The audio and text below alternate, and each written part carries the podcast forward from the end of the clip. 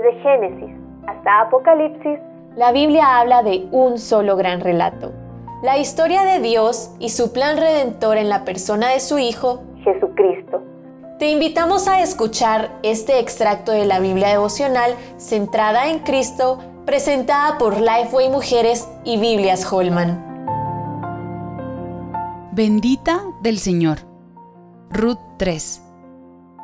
Noemí atravesó una de las pruebas más difíciles de su vida en los campos de Moab. Con la muerte de su esposo y sus hijos, se quedó junto a sus nueras sin tener quien supliera sus necesidades. Al caer en la miseria y en el dolor de la pérdida, Noemí decidió regresar a su pueblo Israel y una de sus nueras, Ruth, decidió acompañarla. En Israel había una ley de redención por pariente que estipulaba que, si el esposo moría y no había hijos, el hermano del esposo o el pariente más cercano debía casarse con la viuda.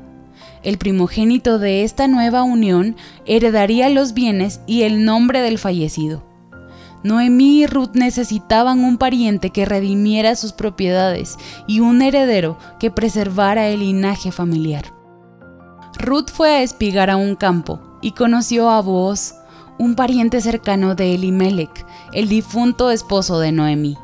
Después de una serie de eventos, Ruth le pide a Booz que extienda el borde de su manto sobre ella, es decir, que se casara con ella, ya que era un pariente cercano que la podía redimir.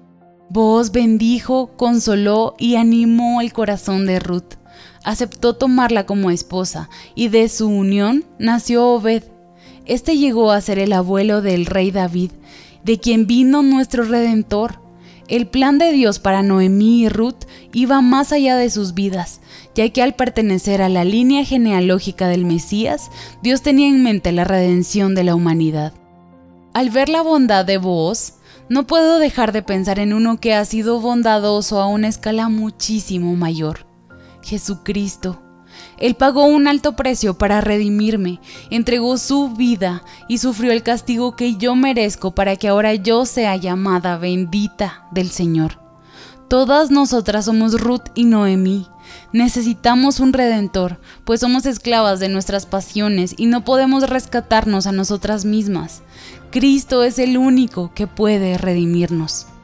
Jesucristo se hizo hombre para tener nuestra naturaleza y rescatarnos al ser la propiciación por nuestros pecados.